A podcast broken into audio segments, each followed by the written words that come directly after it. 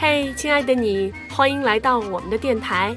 今天为大家送上的是郭小铁新写的儿童故事《神奇金币》。在今天的故事当中，我们邀请了许多朋友一起来客串角色，咱们来听听看，他们都是谁？大家好，我是虫虫，我在童话里演的是 Lido。大家好，我是轩爸，今天我是爸爸的扮演者。大家好，我今天扮演的是李喜。大家好，我是郭小铁，今天我扮演的是李朵的妈妈。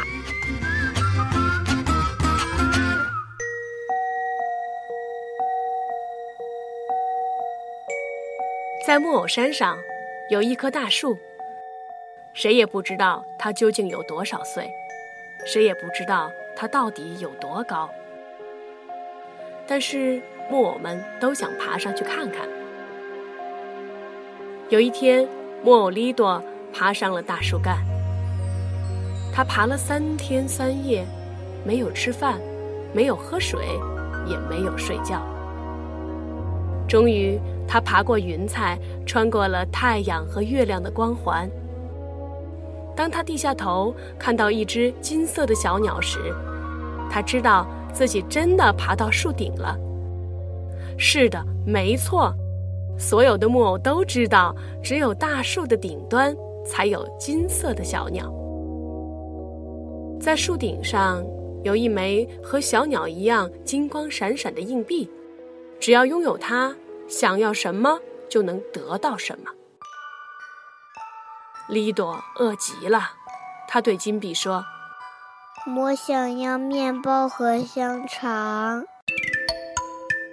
不啦不啦，金币在枝头摇晃了几下，树枝上就挂满了面包和香肠。李朵饱饱的吃了一顿。李朵渴极了。他对金币说：“我想要果汁和牛奶。”不啦不啦，金币在枝头摇晃了几下，树枝上就挂满了果汁瓶和牛奶杯。李朵饱饱的喝了一顿。利多累极了，他对金币说：“我想要睡一觉。”不啦不啦，金币在枝头摇晃了几下。树枝上就挂上了羽毛做的被子和枕头，还挂着一张童话里才有的王子才能睡的大床，差点儿就把树枝压断了。李朵跳上大床，饱饱的睡了一觉。当太阳的光芒从脚下照射上来，利多醒了。他呆呆地坐在大床上，暗自伤心起来。是的，没错，他想念妈妈的吻。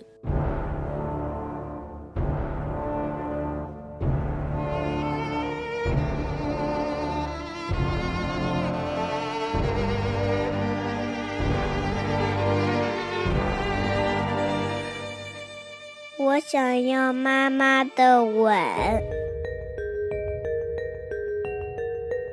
金币在枝头摇晃了几下，树枝上挂满了妈妈的画像。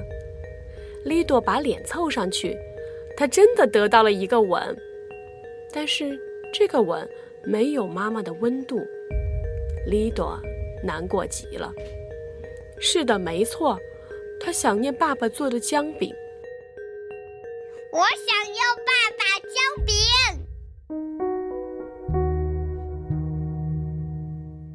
金币在枝头摇晃了几下，树枝上挂满了姜饼。利多咬了一口，摇摇头：“嗯，这不是爸爸做的，因为他总是忘了放姜汁。”利多就快要哭了。是的，没错，他想念好朋友利西。我想要利西的皮球。金币在枝头摇晃了几下，树枝上挂满了崭新的皮球。利多看了一眼，终于还是哭出了声。离西的皮球已经被我们两个给踢烂了，这不是我想要的。我想回家。嗯哼哼。金币在枝头摇晃了几下，可是树枝上什么也没有。金鸟飞过来，停在利多的肩头，静静的，什么也不说。利多决定要回家去，他开始从树干上向下滑，树干上的利刺划破了他的衣服，刺痛了他木头的身体。可是，利多头也没有回。这里只有金币，我最想念你。他滑了三天三夜，没有吃饭，没有喝水，也没有睡觉。终于，他划过太阳和月亮的光环，划过云彩。当他抬头看到一只木头鸟的时候，他知道自己真的回到了木偶村。是的，没错，所有的木偶都知道，只有木偶村才有木头鸟。在树下，利朵的爸爸妈妈和好朋友利西焦急地等着他。亲爱的利朵。你终于回来了，利朵还没说话，妈妈就在利朵的脸上狠狠地亲了一下。是的，没错，这才是妈妈的味道。亲爱的利朵，你终于回来了。利朵还没说话，爸爸就拿出了姜饼。利朵咬了一大口。是的，没错，这是爸爸做的姜饼。他又忘记放姜汁了。亲爱的利朵，你终于回来了。利朵还没说话，好朋友丽西就紧紧地拥抱了他。不过我的破皮球真的坏了。利多从口袋里拿出一片金色的羽毛。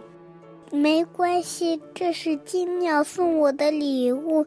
金鸟说，它让我们把羽毛种在地里，这可是我们的秘密。是的，没错。不久以后，木偶山又多了一棵大树。谁也不知道它究竟有多少岁，谁也不知道它到底有多高。但木偶们都想爬上去看。